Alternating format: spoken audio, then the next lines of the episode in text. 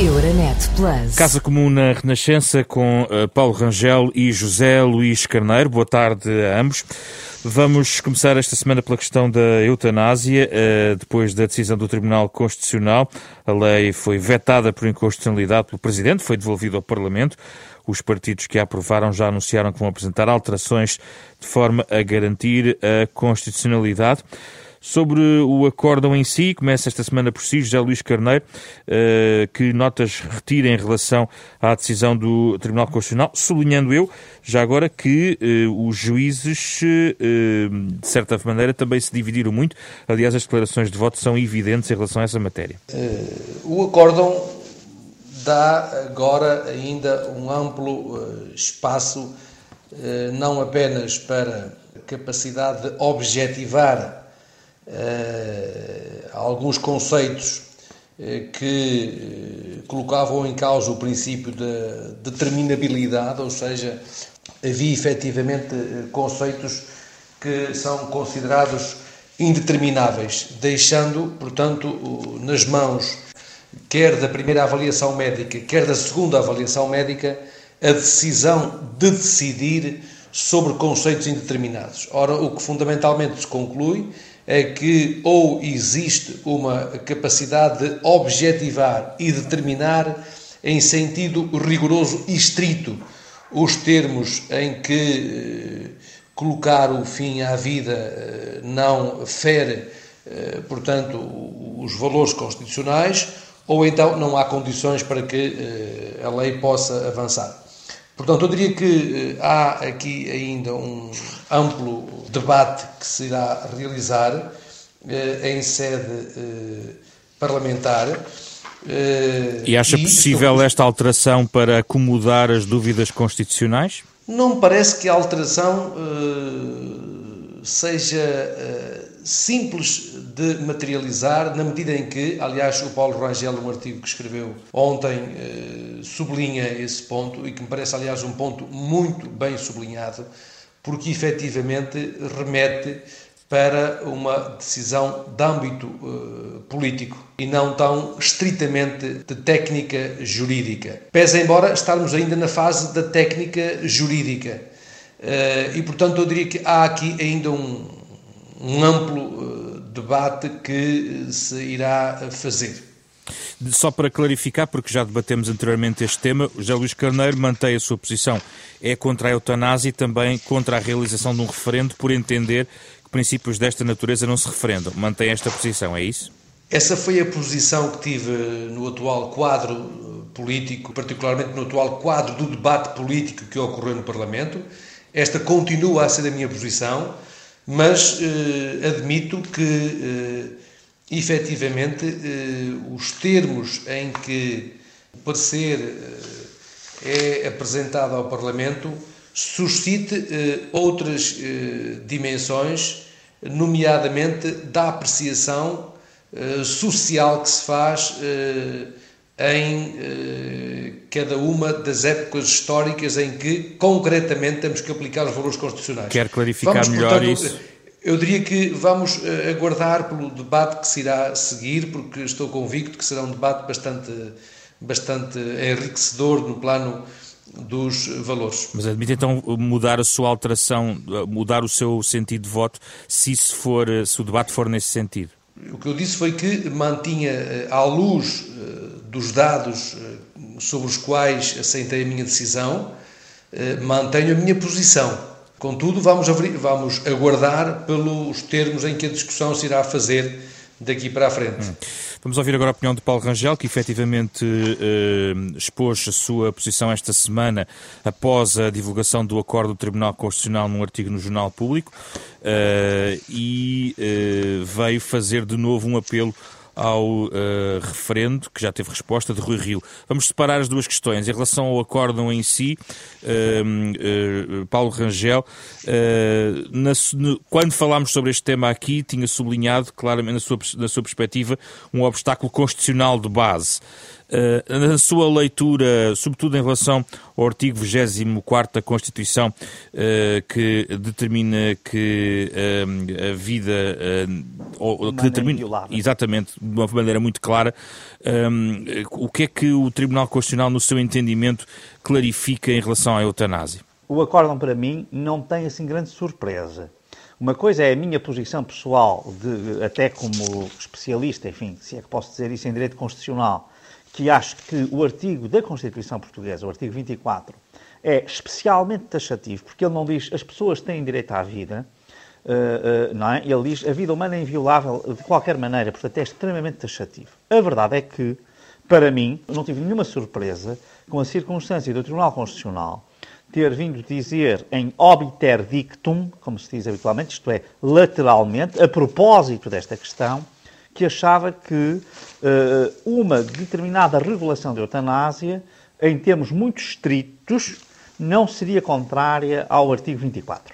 Uh, eh, embora eu acho que é, uh, já, enfim, estava mais que conformado com a ideia de que esta seria a posição do Tribunal Constitucional. E ao contrário de muitos, também não acho mal que ele o tenha feito, porque acho que é praticamente inevitável que ao tratar da questão, mesmo que o Presidente da República não a tenha, que os juízes pronunciassem sobre isto. Tanto mais que havia quatro juízes de que a eutanásia era, em qualquer caso, incompatível. Ou seja, os juízes, é? de certa Pronto. maneira, arrumam a, ou clarificam o seu entendimento em relação ao artigo 24? Não, sim, claro. E porquê é que isto era natural? Porque se o próprio Tribunal, no passado, já aceitou a interrupção voluntária da gravidez, não é? Pronto.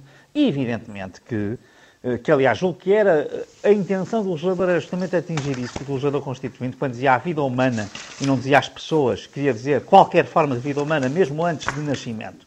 Era esse o objetivo. Mas se a interpretação do Tribunal Constitucional, à luz de outros artigos e dos valores prevalecentes na sociedade, que também são relevantes para a interpretação da Constituição, eh, já achava isso, evidentemente que na eutanásia ia ter uma posição, digamos, simétrica. Pronto este tipo de festejos que houve para aí de alguns com isso parecem são puramente oportunistas. E em relação ao referendo? Uma grande derrota, uma grande derrota, uh, isso sim, uh, clara, daqueles que defendiam esta lei. Porque eles garantiram-nos que tinham dado todos os cuidados e nós temos oito, uh, temos sete juízes, o que significa que seriam sempre maioria dos juízes a considerarem que aquele inciso sobre a lesão definitiva abre a porta a abusos, isto é, poderia levar a, a abrir a porta a situações que não eram as tais situações Paulo extremas. pediu que ao grupo parlamentar que relançasse o debate do referendo, Rui Rio mantém a sua posição contra o referendo.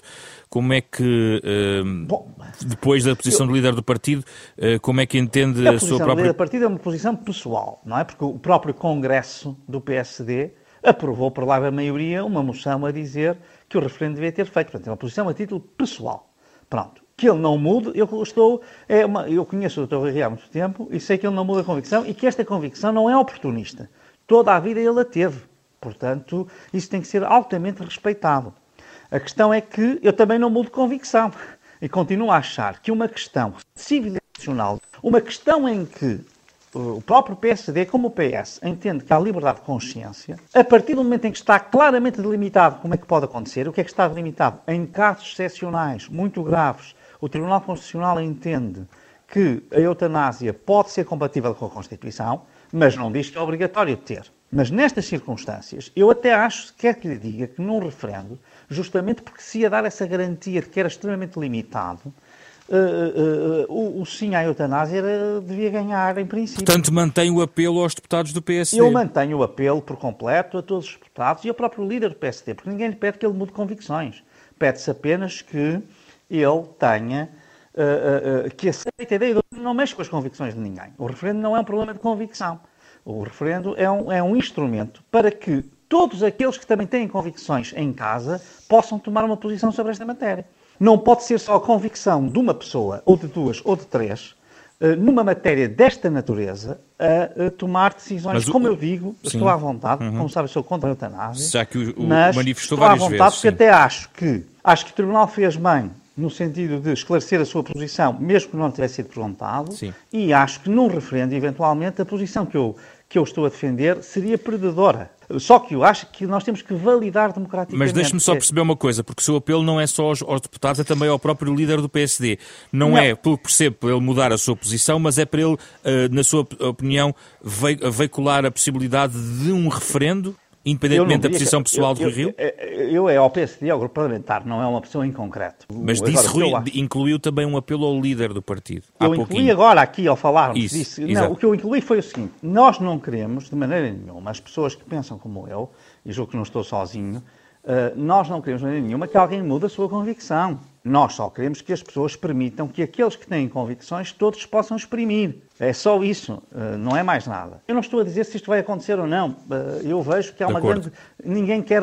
Há uma grande relutância em consultar os portugueses numa matéria destas, em que eu acho que até os próprios que são a favor da eutanásia e que acham, enfim, como muitos com, com, com sem dúvida, todos, com certeza de boa fé e considerando que isso é o melhor eh, Portanto, não estou de maneira nenhuma a fazer um julgamento negativo das suas posições. O que eu digo, é, essas pessoas todas, todos ganhávamos numa validação democrática. Antes do tema europeu, só uma, uma pergunta breve para ambos em relação a outro tema da atualidade. José Luís Carneiro, é inevitável a questão da nacionalização da Ground Force? Como é que vê este braço de ferro? Por aquilo que são as informações de que disponho, o Governo, e particularmente o Ministério das Infraestruturas, eh, tudo está a procurar fazer para salvaguardar eh, os interesses dos trabalhadores. São 2.400 trabalhadores que, cujas vidas eh, dependem da solução que venha a, ser, venha a ser encontrada e queremos manifestar toda a solidariedade a esses mesmos trabalhadores. Desde 2012 que esta empresa de handling, a Grand Force, que tem dois acionistas. O acionista TAP, que ficou como acionista maioritário, pronto, com uma participação que não chega a 50%, e depois um acionista privado. Ocorre que o acionista privado hipotecou as ações a duas entidades bancárias, nomeadamente ao Montepio e também ao Novo Banco. Ora, eh, numa circunstância de crise como aquela que a empresa está a viver e tendo eh, necessidade de pagar aos seus trabalhadores, eh, pretendia o acionista privado que a TAP adiantasse por conta de serviços futuros, cerca de 7 milhões de euros que permitiria pagar os salários aos trabalhadores. Uh, o Ministério das Infraestruturas, em diálogo com a administração da TAP, uh, admitiu essa possibilidade, mas uh, exigia que, exigiu que as ações ficassem como garantia desse adiantamento de trabalhos futuros. Ora, quando se foi verificar, foi então quando se detectou que o acionista privado tinha as ações hipotecadas a duas outras instituições. Ora, portanto, há aqui boa fé da parte do Governo e da parte do Ministério das Infraestruturas. E acredita que a solução pode surgir nos próximos dias, tendo em conta a urgência da situação? É uma situação bastante complexa, porque, desde logo, tem que, a solução ou passa por uma injeção de capital e dado que o capital do acionista privado é um capital que, no, no entender do, do, acionista privado, exigiria uma reavaliação de ativos, nomeadamente eh, considerando que houve uma depreciação dos ativos eh, por força desta crise, eh, mas para que essa reavaliação de ativos possa ocorrer, é também necessário garantir que o acionista privado está liberto eh, dos compromissos eh, que assumiu com as entidades bancárias. E para que esteja liberto desses compromissos é preciso que as entidades bancárias libertem essas mesmas ações. O que importa, o que importa que fique claro é que tem havido uma vontade e uma boa fé muito grande da parte eh, do governo e da parte da própria do acionista TAP Sim. para encontrar uma solução tendo em vista precisamente proteger os trabalhadores. Vamos, vamos ouvir a opinião de Paulo Rangel sobre este tema. Teme uma TAP 2 com o Ground Force? Há, neste momento, uma coisa que é clara. Uh, o ministro Pedro Nuno Santos é uma espécie de antimidas em todos os assuntos que uh, toca.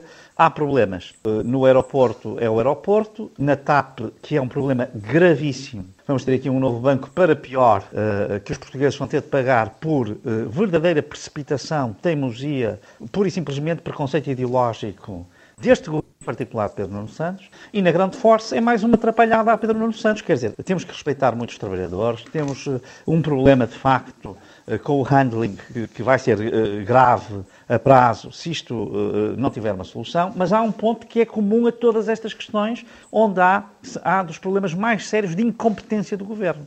É o ministro Pedro Nuno Santos e o ministro Pedro Nuno Santos, que atua sempre de uma forma arrogante e ideológica. Eu acho que isto obrigava o primeiro-ministro a mudar de ministro uh, um dia destes. Porque... E os portugueses vão pagar muito caro a, a, forma como ele tratou as questões da TAP. A Grande Força é uma, digamos, é uma empresa que é uma filha da TAP, digamos assim, que se autonomizou em 2012 e é a partir de 2012 que passa a ter, eh, está acionista na sua responsabilidade. O que está a acontecer tem que ver com eh, uma aparente irresponsabilidade, não da TAP nem da parte do Estado, mas uma aparente, pelo menos, eh, falta de lisura na forma como estava a decorrer a negociação com a TAP, uma vez que em nenhum momento o acionista privado transmitiu Muito ao bem. Estado que as ações que detinha na empresa estavam hipotecadas. Tenho que passar ao próximo tema. A Comissão Europeia já tem o seu plano de ação. O Pilar uh, Europeu dos Direitos Sociais é uma das uh, peças mais importantes uh, previstas pela presidência portuguesa da União Europeia. O plano de ação prevê retirar 15 milhões de cidadãos da pobreza até 2030. A ideia é adotar também este plano de ação na Cimeira do Porto em maio. Já Luís Carneiro, parece-lhe que este plano de ação apresentado agora pela Comissão Europeia, esta proposta apresentada pela Comissão Europeia, trava os receios daqueles que vinham uh, avisando que esta questão poderia ficar-se apenas por retórica sem concretização prática?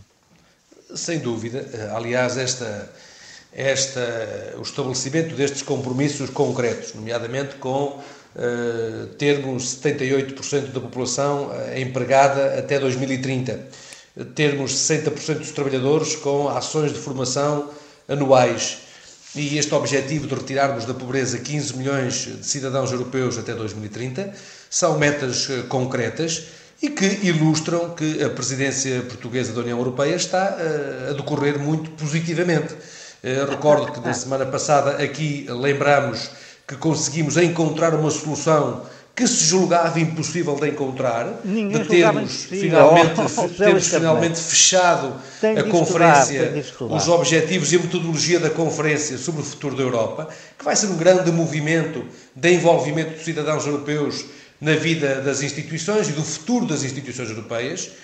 Esta cimeira social que está marcada para o Porto é também com metas muito objetivas, é também um sucesso da presidência portuguesa, e, por outro lado, a própria cimeira com a Índia, que está prevista para dia 8 de maio e que não vai deixar de ser um momento marcante, digamos, no reposicionamento geopolítico e geoestratégico da própria União Europeia, no que diz respeito quer aos desafios da transição digital, quer também ao desafio da cooperação no âmbito do comércio e do desenvolvimento, e uh, ainda no âmbito do, do, da parceria e da cooperação, tendo em vista combater as alterações uh, climáticas.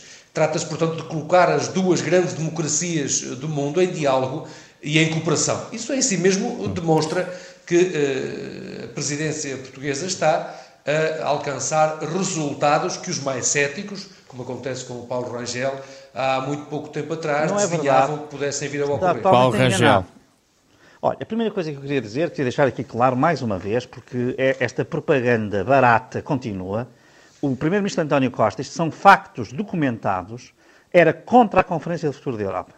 Contra. Dia, oh, na Reper, em, oh, peço desculpa, eu vou, eu vou dar aqui os factos, que é para não andar aí. o Silva Pereira, José Luís Carneiro, é mentira. Eu vou, eu vou trazer telegrafia, telegrafia oficial para que o Paulo Rangel possa ser contraditado na, na, tese que já afirmou há oito dias atrás. Eu posso, mas eu posso falar ou não? Pode, já pode. falou, já, até como, já, aliás, já vamos ouvir outra vez José Luís Carneiro. Não se faça de vítima agora. José Luís Carneiro, vamos não. fazer assim, vamos Paulo Rangel vai falar e depois José Luís Carneiro pode contraditar. Eu não quero fazer de vítima, eu só quero dizer o seguinte, eh, eu ou posso falar ou não posso? Pode, sim senhor. O, o moderador tem que me dizer se posso. Eu já lhe disse duas vezes, pode.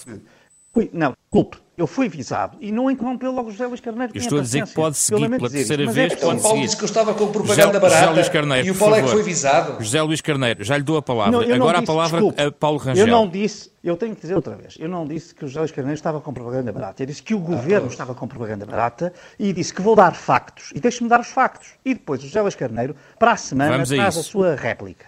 Vai lá perguntar. traz a Muito bem, muito bem, Na, muito bem. Na Reper, 2019 de dezembro, à frente de todos os funcionários portugueses das instituições europeias, o Primeiro-Ministro disse que a Conferência do Futuro da Europa não era uma prioridade para Portugal e que não queria saber disso. Portugal, em junho, facto, vetou a, a declaração do Conselho e atrasou claramente a declaração do Conselho sobre. a- Foi Portugal sozinho, em 27, que vetou. Em junho. Pronto. Isto são factos, não são, eh, isto não é suscetível de ser desmentido. Depois disso, converteu-se. Pronto. A solução que foi encontrada foi apresentada pelo Presidente Sassoli em dezembro de 2019, há dois anos quase. Fica a saber. Não foi encontrada pela presidência portuguesa. A presidência portuguesa converteu-se à Conferência Futura da Europa? Converteu. E converteu-se de alma e coração? Também me parece. E por isso eu dou-lhes parabéns. O que eu não, o que eu não aceito é que se reescreva a história. Houve alguém, Sim. eu não vou Paulo, puxar galões pessoais, Paulo mas houve alguém mas, mas que falou com o porque é que esteve em crise, várias porque é que vezes. esteve em crise, esteve para não se realizar. Porque é que esteve ouça, para não se realizar. Vamos cá ver e vamos ver se vai realizar neste momento. Fica a saber. Olha, é uma novidade para este programa. O Conselho, a presidência portuguesa, neste momento não quer um secretariado único para, para isto e não quer um orçamento para a Conferência do Futuro da Europa. Fica a saber. A posição do Conselho neste momento nas negociações é não há um orçamento específico para a Conferência, não há existência de um secretariado único. Já está a ver o entusiasmo que a presidência portuguesa põe na Conferência do Futuro da Europa. Que não existe, na sua opinião? Pronto, neste momento, o que eu acho é o seguinte: eu, eu, como lhe digo, eu acho que mudaram de posição. E até acho que contribuí para isso. Pronto, este é um tema. Na questão do- dos pilares sociais, deixe-me só dizer o seguinte: eu fiz aqui um prognóstico e ele cumpriu-se. Isto vai ser igual, exatamente igual, o percurso é o mesmo, à, à- estratégia digital de António Guterres, que não deu resultado absolutamente nenhum, eh, eh, que foi feita em 99, 2000, eh, que era para ter resultados em 2010, porque não há aqui medidas nenhumas a tomar. Aqui o que há são metas. Ora, metas cada um põe as que quer. Em 2030 vamos ver se foram atingidas ou não. E, portanto, nessa altura já não estava lá nem o PS nem António Costa para responderem por, por, por isto. E, portanto, é muito fácil fixar metas. Uma a questão é saber se há mudança de competências da União, se há mudança de políticas da União, etc. Não é agora dizer, olha, nós garantimos. Portanto, isto, é- isto até- isto faz lembrar os célebres 100 mil empregos que uma vez o Primeiro-Ministro Sócrates prometia, não é? Quer dizer, isto não é uma promessa com um número. Eh, eh, essas coisas Mas não aqui os, nu- as assim. metas são. Pode haver uma meta, a Comissão mas é Europeia. meios. É a Ora, Comissão não Europeia. É a Comissão Europeia aqui a, a, digamos, a Oh, concretizar. cara, oh, a Comissão Europeia já fez o mesmo quando foi, quando estamos a falar dessa verdadeira revolução digital, que ia fazer da Europa a potência digital mundial. hum? Quando estamos a falar disso, é? estamos a falar do início do século XXI, também a Comissão Europeia fixou metas de acordo com a presidência portuguesa. Também as fixou, si- simplesmente não as atingiu. Não as atingiu em 2010, porque eram, é o que eu digo, são reformas de papel. E por isso é que eu tinha dito, querem um pilar social, concentrem-se na União para a Saúde.